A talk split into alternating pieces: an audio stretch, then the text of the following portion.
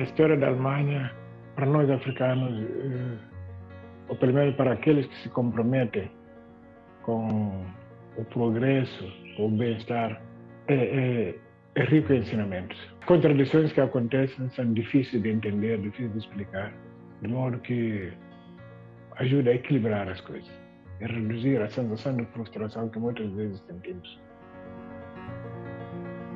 Esta é uma das muitas lições que Abdoulaye Sila, engenheiro, dramaturgo, escritor da Guiné-Bissau, aprendeu durante os seis anos em que estudou na RDA. Não há longe nem distância, nem tempo que apaguem o que a Alemanha Democrática foi para centenas de milhares de estudantes estrangeiros, muitos deles de África. Todos passavam por Leipzig para aprender a língua alemã. E foi lá, num instituto que era, na verdade, um mundo em miniatura, que Abdoulaye e José Luís Ofar Almada se cruzaram.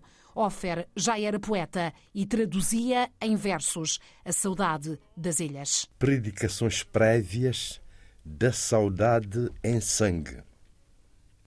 Não há dia, terra, não há noite que o teu suor em reconstrução não me venha acariciar o clítoris da saudade em sangue, em figuras de milho e cabra.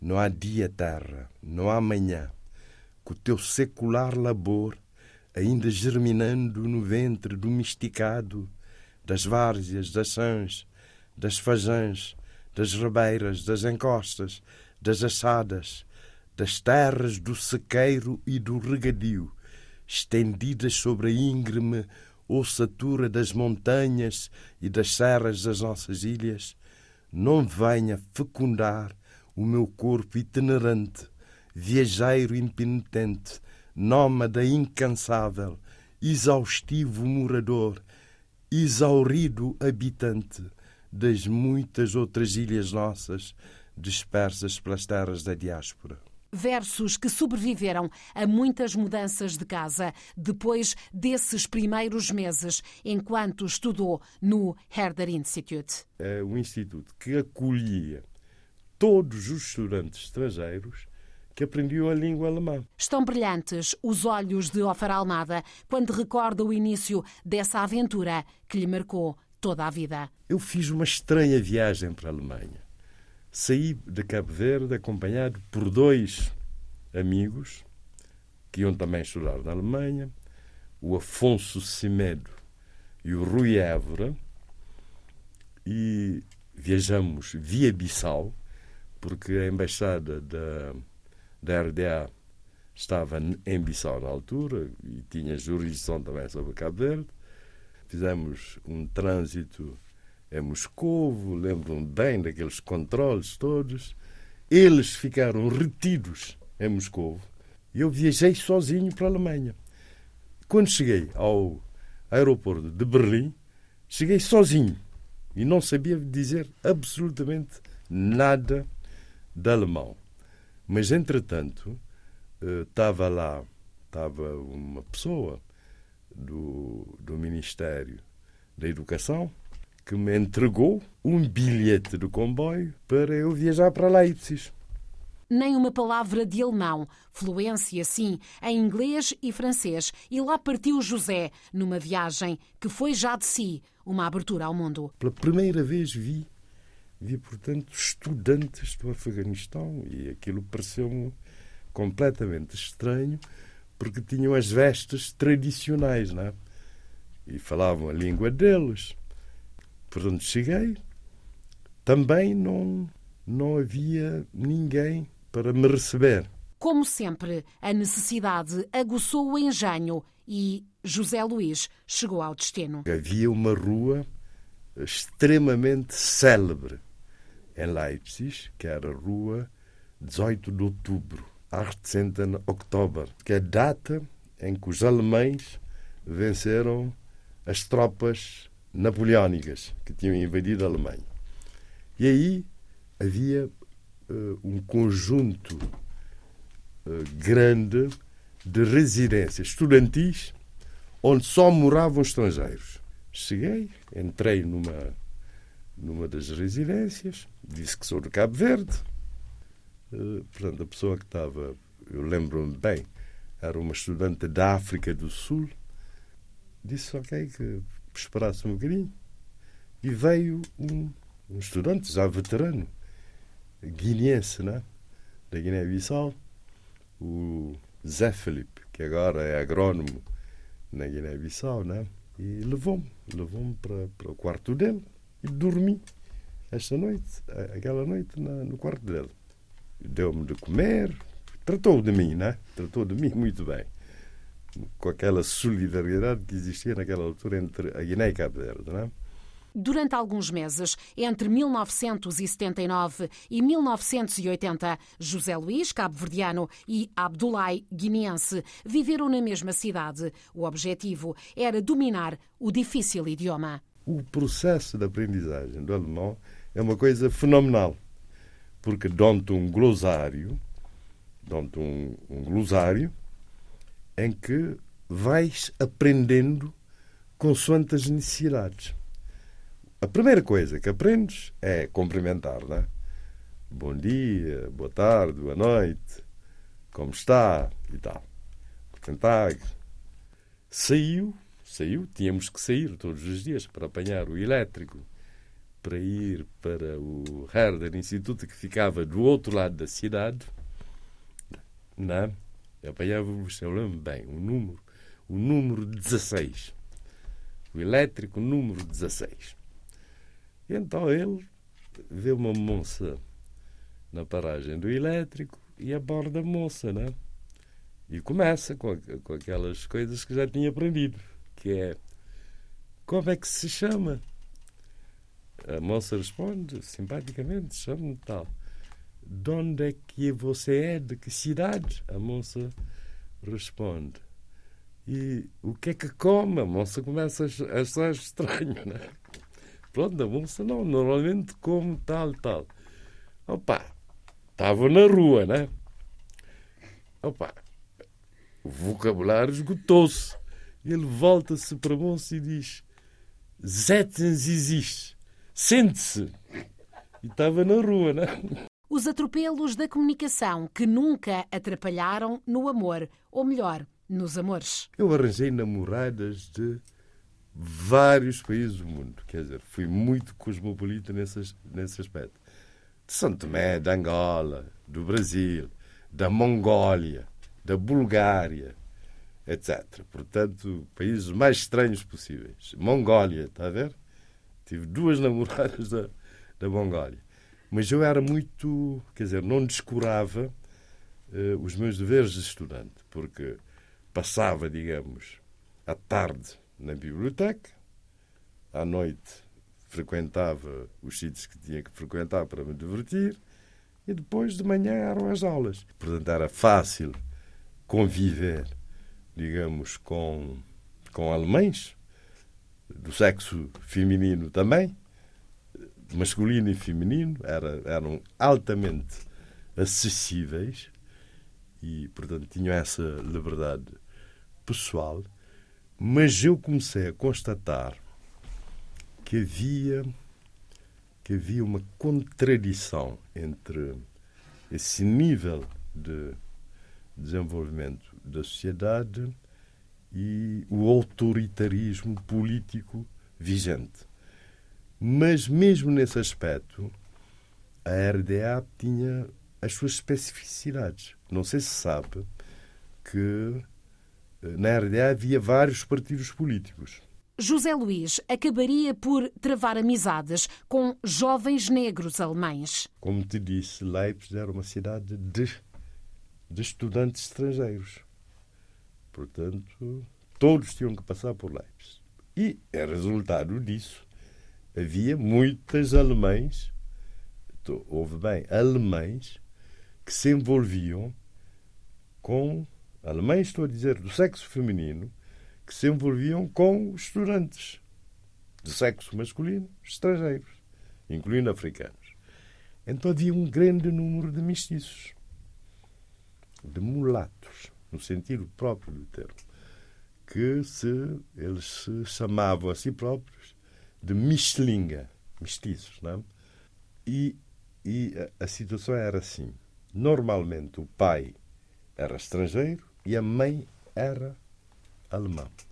E eles eram, o que me, o que me impressionou, é que eles eram. Eh, agora não me impressiona, conheço muito mais mundo né?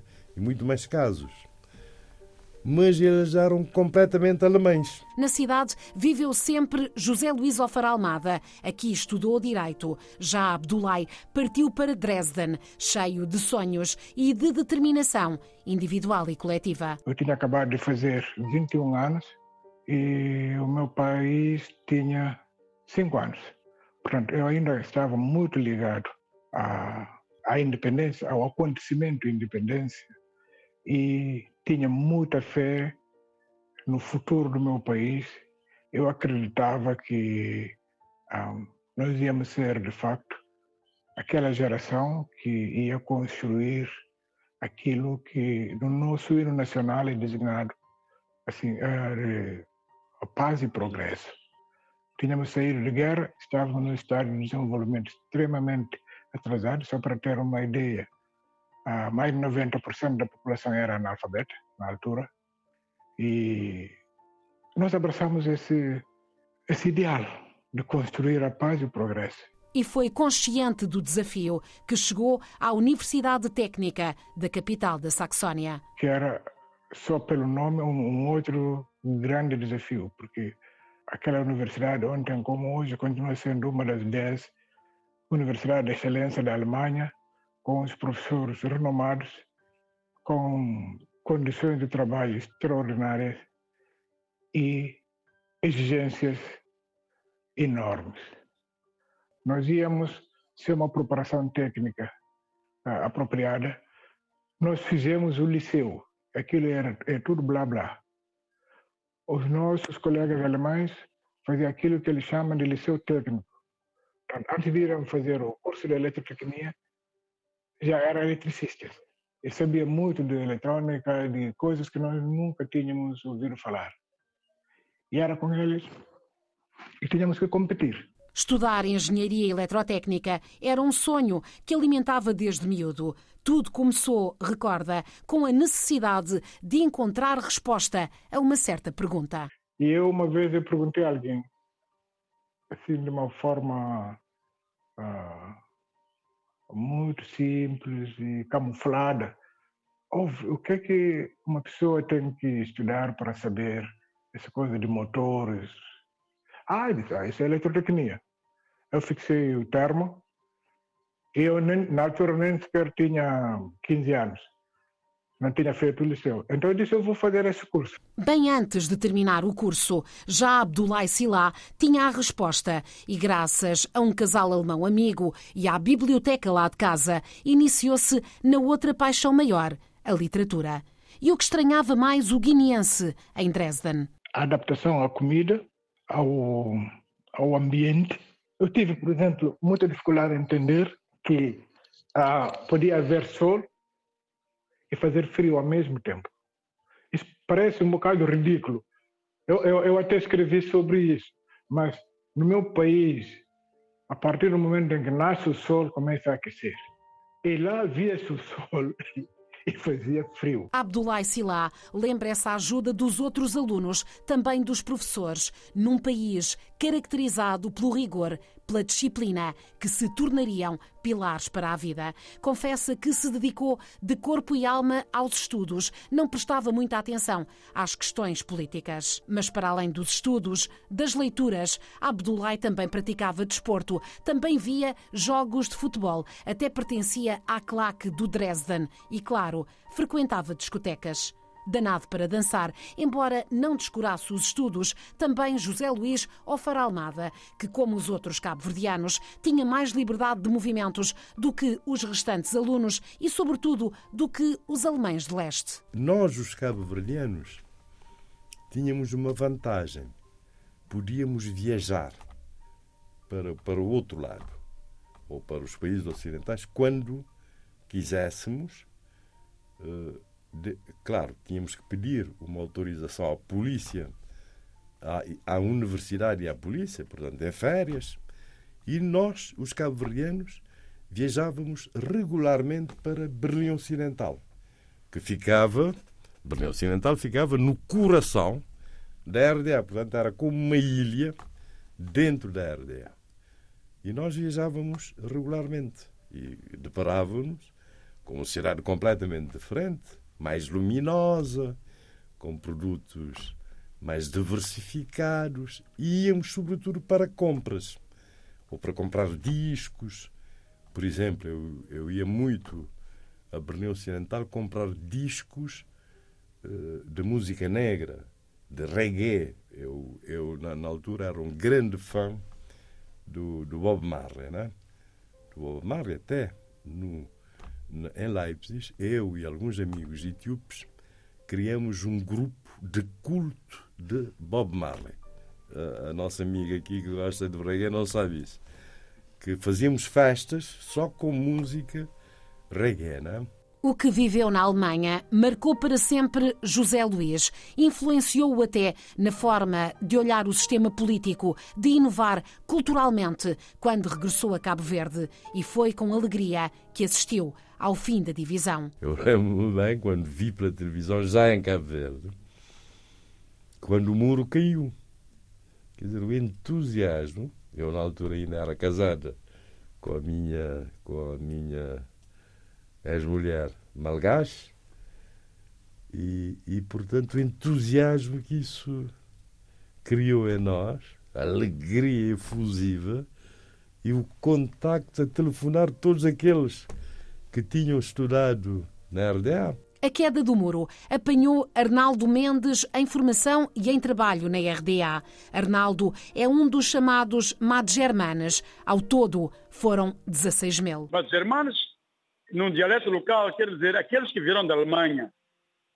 É mais ou menos isso, em dialeto local. Madgermanes, quer dizer, o plural vem antes, aqueles que vieram da Alemanha. Eles que tantas vezes saíram às ruas de Maputo para reclamar direitos. Mas já lá vamos. Primeiro, Arnaldo explica quando e porquê chegou à RDA. Eu cheguei eh, no, no, inverno, em fevereiro, não é? Pela primeira vez na minha vida que apanhei um filho daqueles. E, eh, portanto, em princípios de, de 88, em fevereiro, cheguei lá e fomos logo direcionados para a empresa, não é? Fomos direcionados para a empresa, começamos um período de, de formação básica, né? língua e politécnica, e depois, eh, seis meses depois, enquadrados né? no setor de produção, e as aulas também em paralelo com, com, com, com, os, com o trabalho, não é?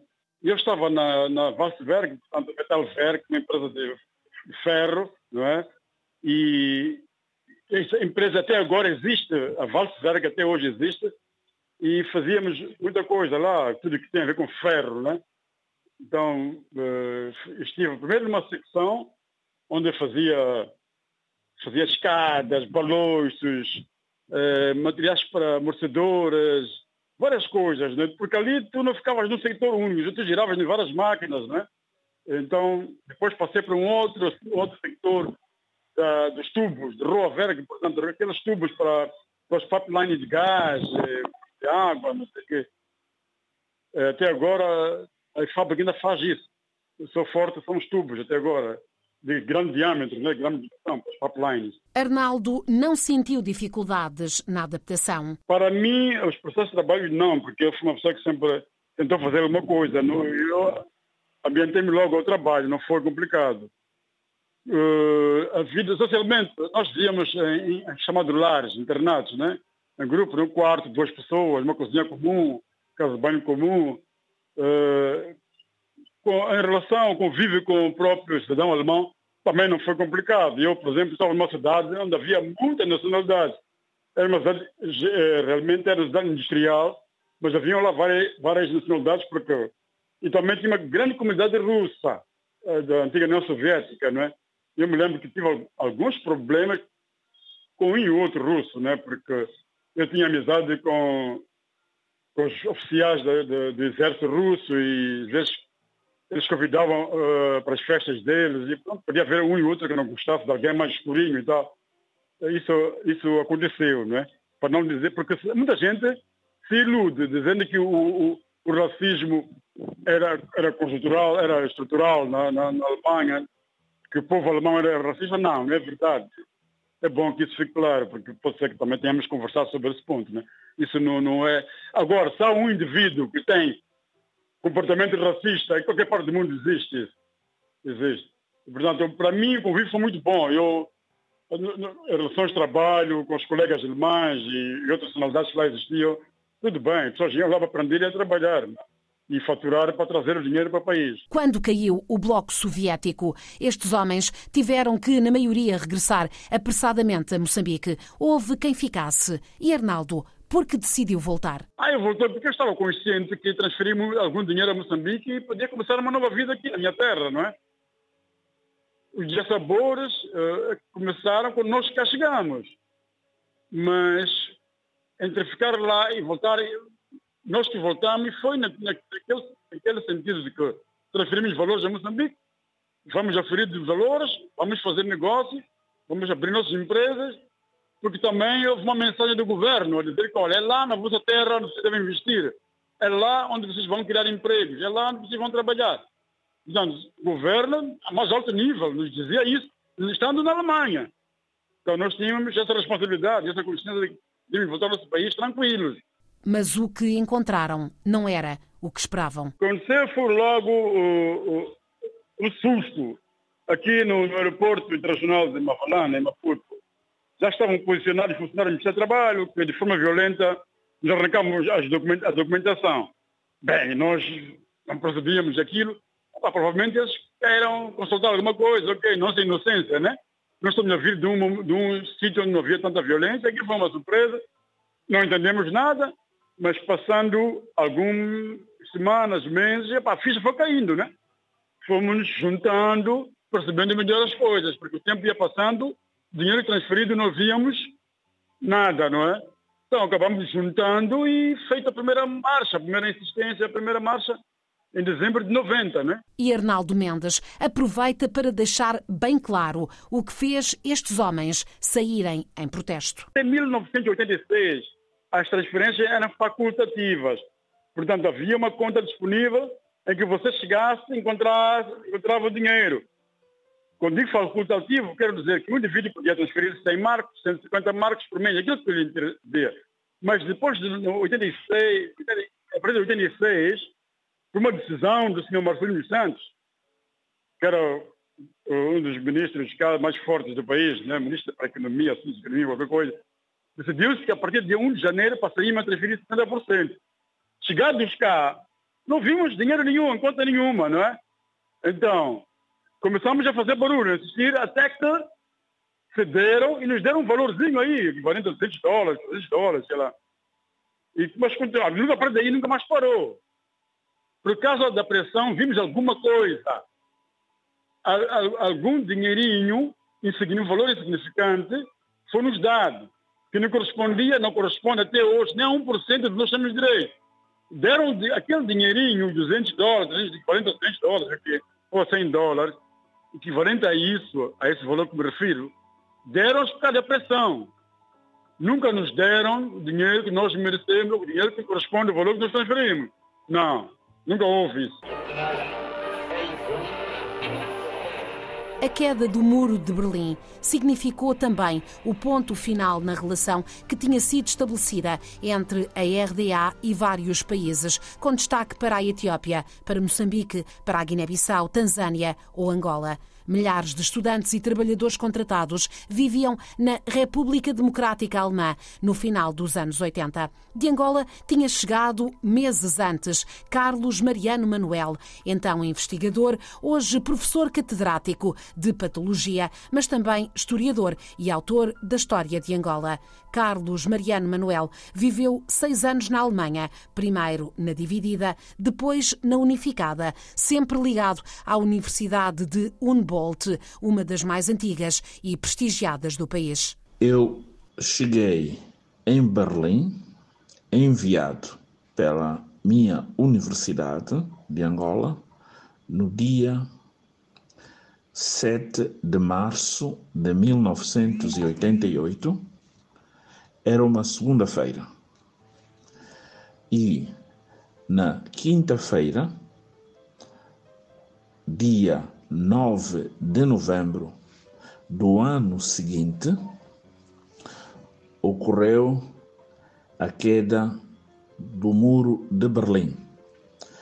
E desde essa data foi sendo incorporada na vida institucional da antiga RDA os valores e a ordem jurídico-constitucional da antiga RFA, ao ponto de, no termo deste processo, no dia 3 de outubro de 1990, foi formalmente declarada a unificação dos dois Estados germânicos. Na prática, eu vivi na antiga RDA, desde o dia que eu cheguei, segunda-feira, 7 de março de 1988, até a queda do Muro de Berlim, que ocorreu na quinta-feira, no dia 9 de novembro de 1989, eh, por volta das 19 horas. Ouvido pelo jornalista António Silva Santos, Carlos Mariano Manuel recorda onde estava nesse dia em que o muro veio abaixo. No dia em que ocorreu a queda do muro de Berlim, do muro de Berlim, eu encontrava-me na cidade de Cheverin, que se localiza a umas centenas de quilômetros a norte da cidade de Berlim. Pois nesse dia estava a participar numa atividade científica eh, que consistia em abordar novos métodos de diagnóstico das doenças eh, do tecido linfóide. E estávamos nesta, nesta atmosfera científica com outros cientistas alemães e da Suíça. E eh, subitamente começamos a ouvir que qualquer coisa da normal estava a passar-se em Berlim. E, através de contactos telefónicos, pudemos apurar que aglomerava-se cada vez mais gente junto do muro de Berlim, que separava a parte oriental da cidade e a parte ocidental. Pelo que e faziam pressão para que eh, desmoronassem o muro, ou pelo menos que transpusessem o muro, porque era proibido transpô-lo, pelo menos para os nacionais. E foi nessa altura que eh, interrompemos a atividade científica que estava em curso e eh, deslocámos-nos todos, ou regressamos todos a Berlim, e outras pessoas regressaram às suas cidades de proveniência. Foi nessa altura que eu cheguei por volta das 21 horas em Berlim e participei, testemunhei eh, todos os eventos que eh, constituíram eh, a queda do Muro de Berlim. O patologista guarda gratas memórias do tempo em que investigou e trabalhou na Universidade de Humboldt. Na realidade, eu não estudei como estudante regular na Universidade de Humboldt. Eu licenciei-me isto é, fui estudante regular na universidade da, do meu país, isto é, a Universidade Agostinho Neto, em Luanda.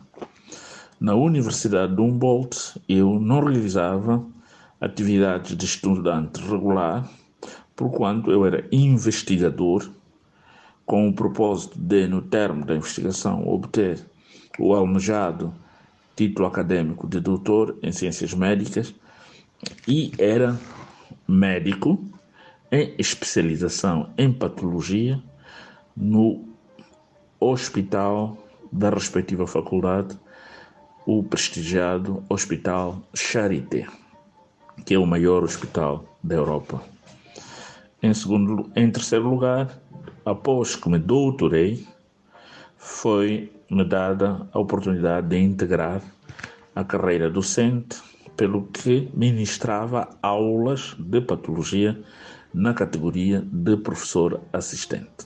Portanto, eh, não se pode dizer que a minha formação académica tenha ocorrido na Universidade de Humboldt, porquanto nessa universidade eu realizei o, as atividades de investigação científica e posteriormente e, e concomitantemente da formação médica como, como especialista e também a atividade de docência na Faculdade de Medicina da Universidade de Humboldt. Na Faculdade de Medicina, Charité, naturalmente. Carlos Mariano Manuel, professor catedrático de Patologia, historiador, ouvido por António Silva Santos, mais um entre milhares e milhares de cidadãos do mundo, muitos de África, com vidas tocadas, mudadas pela experiência alemã.